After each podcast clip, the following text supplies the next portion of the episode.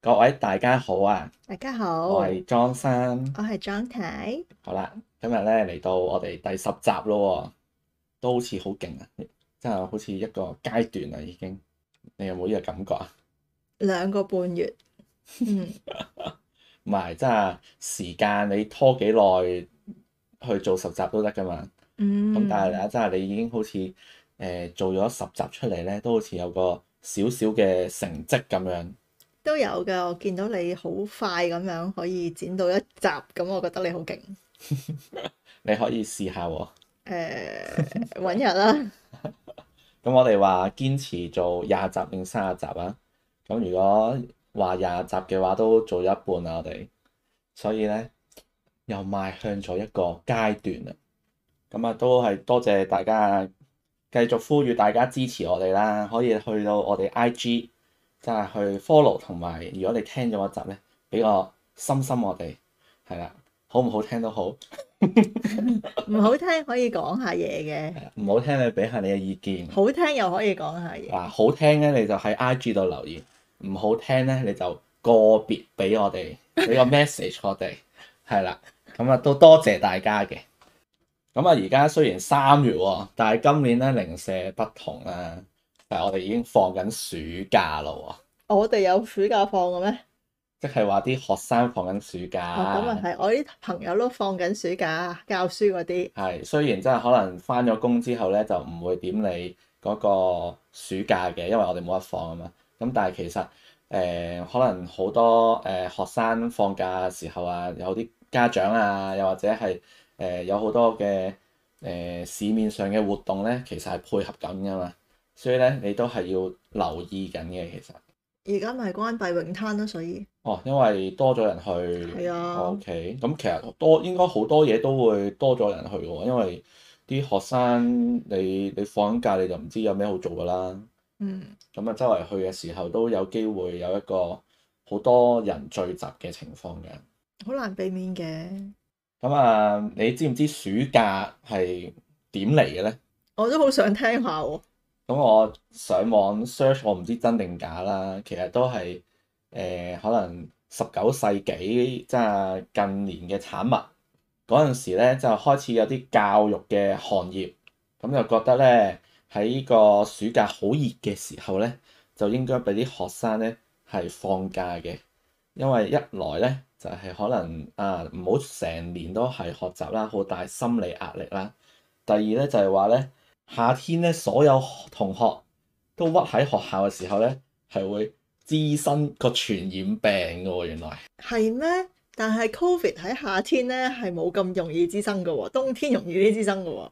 咁我對呢啲醫學常識就冇乜了解啦。咁啊，總之我上網就揾到呢啲資料嘅。嗯，但係聽到十九世紀，我即刻打喊路。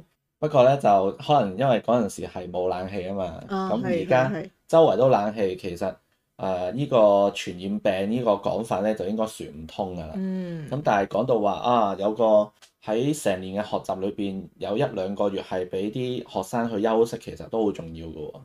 咁如果我係學生，我都會好開心嘅，有得休息，因為我喺度諗啊，如果誒冇、暑假會點呢有寒假咯。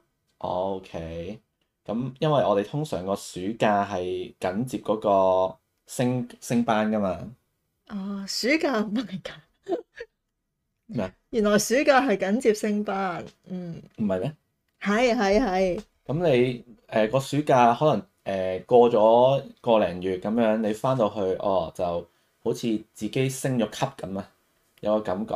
咁啊，面對一個新嘅班、新嘅同學、新嘅老師咁樣，咁就好似有一個誒、呃有個階段咁樣俾你去做呢樣嘢咯。如果你冇個暑假，我我琴日翻緊誒學都係一年級，第二日就變咗二年級啦，即係好似好難接受咁樣，哦，即係有一個誒過渡嘅階段。係咯。嗯，咁都誒講得過嘅。不過嚟緊嘅學生就要面對呢樣嘢啦。就係翻到去仍然係一年班啦。唔係，但係佢話我哋誒、呃七八月冇暑假啊嘛，哦，即係翻到去一年班，跟住之後突然之間有一日，第二日翻去就變咗二年班。係啦，咁我就覺得哇，好似好難適應咁樣喎，好奇怪我感覺。呢個應該都係幾特別嘅呢一年，應該係好多學生可以寫低呢個感受。係咯，咁因為哦，琴日都係嗰啲同學仔，跟住翻到嚟哦，轉咗課室啦，啲同學又唔同咗，咁我就覺得嗯好奇怪，呢、個我未經歷過嘅。係最奇怪嘅就係今日咧，我仍然係翻小學，聽日咧我就變咗翻中學啦。係 啦，要記得係你已經轉咗啦，唔好翻翻小學。咁啊，不如都講下以前我哋暑假有啲咩好做啊？好悶嘅喎啲暑假，好悶啊，點悶法咧？我記得小學嗰陣時咧，每一年咧都係去同一間中心上嗰啲暑期課程。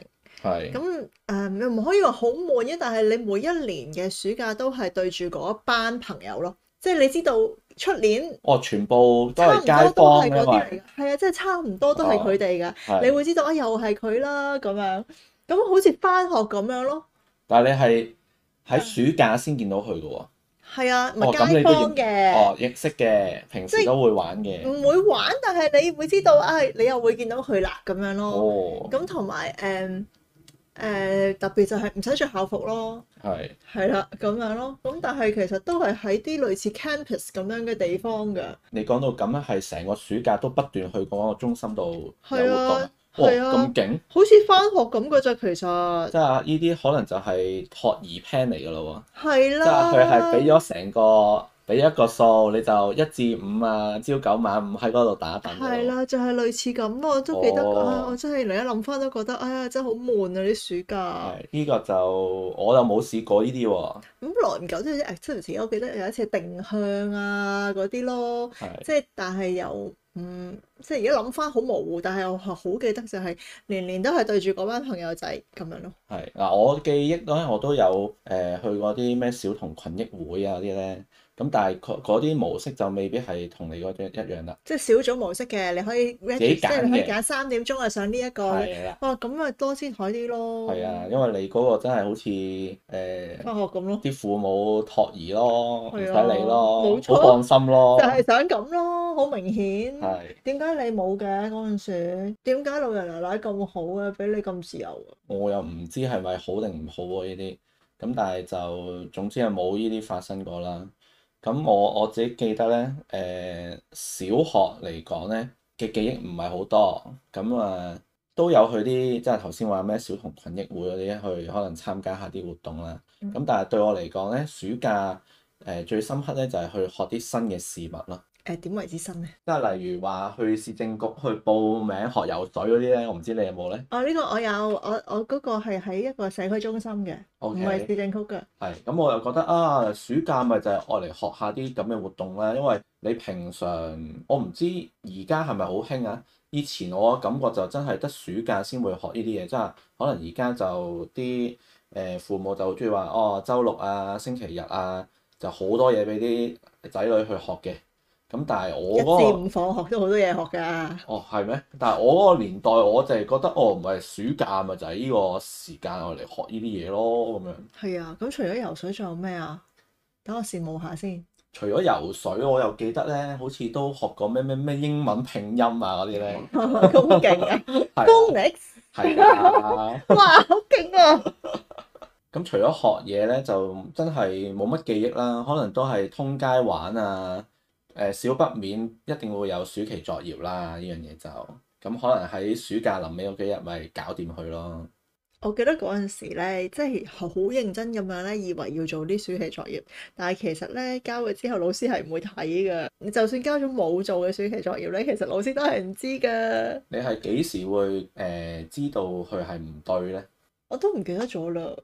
因為我嗱我自己就冇諗過佢係唔睇嘅，其實咁但係咧，我真係出咗嚟做嘢之後，我又會諗，梗係唔睇啦，有乜好睇啊？ 又唔計分，即係佢又即係呃學校又唔會叫佢評分嘅，咁我個老師有咩動力要去改咧？係啊，又唔會派翻。係咯，又唔會派翻，即係成樣嘢就係印啲功課俾你，你做完之後攞去抌。印咁咧一本本嘅。係咯，啊叫做買咯，即係係啊呢個產業嚟嘅，係啊，係啊，呢個產業就係做啲嘢就係嘥你時間之後咧就攞去抌而嘅，家咪知咯。咁除咗誒去社區中心啦，我記得啊，我我記得我有學過書法咯，攞獎㗎，連連啊誒暑假尾嗰陣時會有個比賽嘅，咁我嗯記得我係攞過獎嘅，係嗯，嗰啲咩列提頓道社區中心嗰 係啊，啲啊，嗰啲啊，冇錯啦，就係嗰一度 啦。嗯係係啦，你真係知道啦，真係嗰一度啊。咁啊，小學咧就記憶唔多啦，咁誒、中學咧就我諗都係玩啊，不過開始就可能咩做下暑期工嗰啲啦，嗯，係咯，開始有嗰啲經歷啊，我唔知今年有冇得做暑期工好，羨慕啊，好似冇咩？做暑期工咯。哦，你冇做過咩？我覺得如果俾我翻翻轉頭咧，我都會試下做暑期工呢一個行業。係點解咧？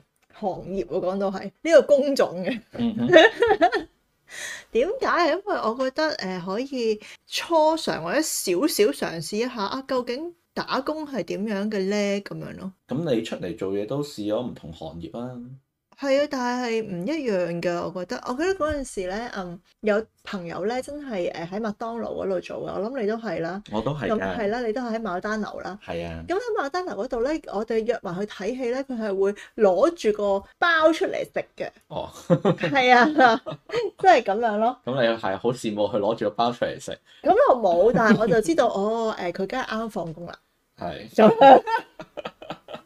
原來係公食嘅喎，咩叫公食啊？即係誒俾你食嘅喎，你去打工。哦，我嗰個年代咪你你做夠四個鐘嘅時候就俾一餐你食咯，哦，但係佢係指定金額嘅嗯喎，仲係唔係俾你用套餐價錢嘅喎，散叫嘅喎，哦，咁係啊，樣。所以都唔係咁特別嘅咋。哦，係咩？哦，嗯，我都冇經歷過，可能我而家出去唔知人哋會唔會請我咧，點解唔啊請？啊請我做。不過而家誒我睇咧呢啲食肆咧都誒 cut 人 cut 得好勁，係咪啊？係啊，即係我去開間麥當勞，平時我望六七個員工㗎嘛。嗯，咁而家就好冷清啦，兩三個又全部誒、呃、電子，即係嗰啲自動入單啊嘛，叫你係嗯嗯咯，咁所以咪 cut 人 cut 都好勁咯。嗯，咁可能真係唔請你嘅。係咯，慢手慢腳咁 樣。咁頭先講到誒、呃暑期工啦，啊，我好奇今年嗰啲暑期工啊，真係好好困難啦、啊。即係你出邊已經百業蕭條啦，啊，嗰啲嗰啲又唔係叫畢業生喎，真係佢而家又未畢業啊，佢呢個時間去真係唔知揾唔揾，真係係去咗暑假點樣體驗你多都啲嘢？ home office 啦，你仲點樣請個人坐喺度？你有冇得 train 佢？唉，真係去點嘥會咗請咗一個係咯？嘥咗呢個寶貴嘅時間去做暑期工。哎呀，冇得做暑期工，即係嘥咗呢個暑假，係咪咁嘅意思啊？係冇錯。咁除咗暑期工之外，仲有好多好充實嘅嘢噶嘛。即係雖然就係即係盡量唔好出街啦，咁但係而家同我哋個年代點同咧？我哋嗰陣時邊會好似而家咁樣拎住部手機可以過一日咧？咁啊係，誒、要善用時間嘅，你都做到好多嘢嘅。上網嘅時候乜都做到啦，咪就係咯，點同以前啦？而家可能上網已經可以做暑期工噶啦，係㗎。咪咁咯。但係就係請唔請啫，我自己嘅意思，因嗯為嗯，頭先可能我哋講啲誒誒食肆啊、零售嗰啲啦，咁但係其實可能好多講緊暑期工就係大專以上㗎啦嘛，嗯咁嗰啲可能就係啲誒比較有規模嘅公司去請啲人做實習㗎嘛。嗯嗯嗯，係咯，咁我估呢啲就好難喺咁短時間去安排到呢啲嘢啦，真係幾難啊！係咯，咁真係冇咗一個一年嘅機會去做呢樣嘢嘅，我覺得少咗一個體驗係嘛？係啊。阿莊生，其實你除咗牡丹樓之外，你仲做過咩暑期工咧？我記得我第一份暑期工咧，就係、去做一個點貨員啊。當年咧 smartphone 就冇咁普遍嘅，咁咧我哋咧就要攞住個地圖咧，就喺香港咧呢、個十八區，跟住嗰個 list 咧，我就要去嗰個地點咧去 check 貨。咁呢個就係我人生第一份暑期工啦。係啊，咁最遠最山卡拉去嗰邊咧？因為對一個即係學生啊學生嚟講啦，即係嗰陣時我住港島區啊嘛，我我哋又唔係話經常周圍走啊嘛，所以對我嚟講咧，去邊度咧都係好陌生嘅其實嗯。嗯嗯咁咧、跟住個 list 去咧，新界都要去㗎，嗯哼係啊，仲要係睇住嗰本實體地圖啊，嗯哼嗯而我本實實體嘅地圖咧，又唔係最新嘅版本喎，即係你係即係如果啊而家新一代就唔知啦，以前嘅地圖係你每年可能要買翻一本新嘅版本啊，係嘅啊，嘛，係啊，係啊，否則嘅話啲路係唔啱噶嘛冇。錯，係啦，咁我又攞住一本唔係最 update 嘅地圖啊嗯，係啦，咁你就要跟住嗰個地址啊，去呢個地方 check 貨，去嗰個地方 check 貨，即係對我細細個嚟講都係一個好新嘅體驗啦，同埋都係誒、呃挑戰緊我自己啦。呢個真係一個暑期工寶貴嘅地方喎。係啊，就係、俾你去闖下咯，認識下呢個社會咯，咁啊老爺奶奶真係好放手喎、啊，去啦你，你去啦。咁我都冇問過 佢。係啊，我同你真係唔同㗎，我自己做乜係冇人理㗎嘛。嗯，係啊，咁我可能做完份暑期工，佢都唔知我做咗暑期工添。哦 ，OK，好啊，真係好放手啊，好自由奔放啊。係啦、咁嗰個係第一份暑期工啦。咁之後做你話做麥當勞啊，亦亦都做嗰啲誒 call centre 之類啦，即係接打 call 電話嗰啲啊，打電話去落單嗰啲咧，哦，即係唔係 cold call，唔係 call call，即係人哋打嚟落 order 買嘢食嗰啲咧。哦，係啊，咁咪都做過呢啲嘅，咁做呢啲嘅時候都會即係體驗到即係唔同嘅工種咯，我自己覺得。嗯，誒、我諗誒、一個體驗都好重要嘅，即係嗯我唔係覺得個體驗一定要有咩即係冰一聲嘅啟發嘅，嗯嗯嗯係啦，即係好似我哋最近睇 I T 九嗯嚇嗰個嗰個富三代嗯嚇、都係要體驗一下點樣去茶餐廳咁樣啦。嗯，係啊啦，即係我諗呢啲誒唔同嘅體驗對，即係未必好實質話有啲乜嘢係帶到俾你嘅，但係其實就慢慢係浸淫咗喺度啊，同埋令到你個人係有啲改變嘅，所以我都好鼓勵咧，即係有機會嘅話去試多啲唔同嘅工種咯。 都係㗎，所以我都話，如果我有機會，我都會想做下牡丹樓。嗯，請請唔起你喎人哋，點會咧？ 係係請唔起我呢個笨手笨腳嘅人。請你做咩先？聽唔到我呢個笨手笨腳嘅人，想炸薯條都好容易碌親，跟住又哇哇聲咁樣咯，唔得搞唔掂。我就係、最主要嘅工作就係炸薯條啦，係啊，係啊，係咪好享受啊？唔有係冇有冇炸炸下攞條嚟食㗎？唔會嘅，點解咧？你對住佢，你唔會想食噶啊嘛？即係好忠於自己嘅工作嘅。我唔係忠唔忠於係你，你日日對住一扎嘢，你唔會有咩食慾噶喎。哦，係 嗯，咁牡丹樓其實係一間餐廳入邊係分咗點樣唔同嘅工種嘅咧？誒、當年可能分三類咯，嗯就係、廚房，即係前台即係 counter 啦嗯，同埋做清潔啦。嗯哼嗯，咁即係你主要就係廚房啦。如果你炸薯條，誒、我做過廚房同埋做過即係做過 counter 咯。啊哈，通常做清潔嗰啲咧，就係、經理唔妥嗰啲人咧，就被調去做清潔㗎啦。哦，咁你都好討得佢歡心。係啊，即係未至於話要清潔廁所嘅。嗯，咁但係咧，最少出去執下盤啊嗯、抹下台嗰啲咧，就走唔甩㗎啦。哦，嗰啲就係叫做清潔咯，冇咁受歡迎嘅工作。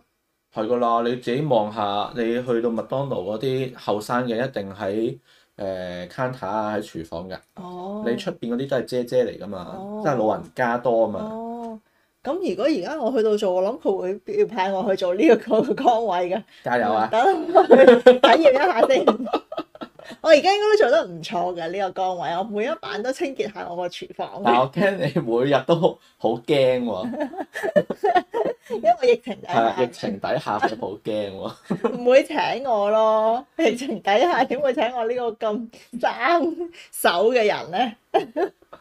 咁頭先你講到你去嗰啲誒點貨嘅地方啦，係，其實嗰個倉係咪好大㗎？你有冇去過呢啲咁樣嘅地方㗎？其實頭先就講到好含糊咁樣啦。其實我幫嘅品牌咧就係、某一間而家都好出名嘅涼茶製造商啦，嗯哼嗯就係好現代化㗎啦。佢啲涼茶而家而家好現代化，咁其實嗰陣時佢都係好前瞻性嘅，嗯因哼為佢將涼茶變咗做一啲樽裝飲品啊嘛。嗯哼嗯哼咁我嗰個工作咧就係、幫呢間公司咧去各大嘅超級市場去幫佢 check 下佢嘅貨，哦，睇下佢嘅貨嘅品質有冇問題。哦。係哦啦，咁都好落本喎，即係真係好落本啊！佢落本就係俾我呢個學生哥周圍走啫嘛。其實佢本錢誒，佢、應該唔需要好大本錢啫嗰陣時。係啊即係係啊即係最低工資可以俾幾多啊？ ，OK，咁咪跟住去個 list 去呢間嘅超市，去嗰間嘅士多咁樣咯。嗯，咁啊，其實去到又好奇怪嘅喎、去到你同嗰啲人講話啊，我係呢間公司嚟誒檢查下啲貨嘅，啊，佢又唔會叫你俾咩身份證明咁樣嘅喎、哦，咁你入到去，你咪自己望下個貨架，上咗嗰啲貨啫喎。即係我唔知佢個倉有冇嘅喎，我純粹去望下貨架啲貨，哦，我品質有冇問題咧咁樣。咁望完就算㗎啦。咁有冇之前誒訓練過你究竟咩叫做品質有問題，咩叫品質冇問題㗎？定係你憑我自己見到，咦有啲嘢擎喺底喎，有問題咁樣？都有講下嘅，其實可能有啲沉澱物咁樣咯。嗯，因為我都有朋友喺呢一度上班嘅呢一個品牌，嗯咁佢都聽過係一個好老闆嚟嘅。嗯係，咁加上頭先你咁樣講，我都覺得哦，原來真係都會為到佢嘅品質落一啲嘅誒工作㗎喎，唔怪之佢可能攞某啲某啲某啲嘅誒認證。我又啊唔知有冇會唔會關係係因為佢嗰批貨有咩問題，所以要補救 啦。得呢樣講唔埋㗎嘛。